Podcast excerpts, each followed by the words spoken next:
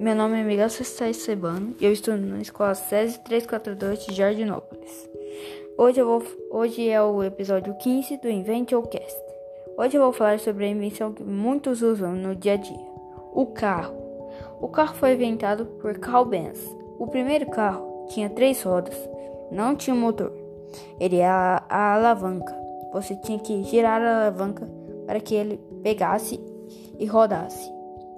Muitos é, é, odiavam aquela alavanca. Então, Carl Benz teve uma ideia genial.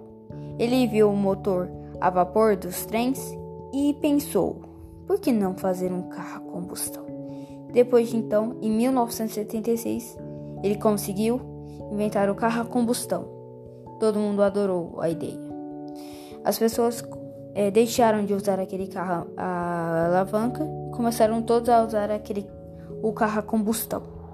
Todo mundo esqueceu o carro a alavanca. Desde então, o carro vem evoluindo de diversas formas. O motor foi criado o álcool, a gasolina e hoje temos o carro elétrico, que, que poucos usam, poucos têm o carro elétrico, mas esse é a invenção do carro.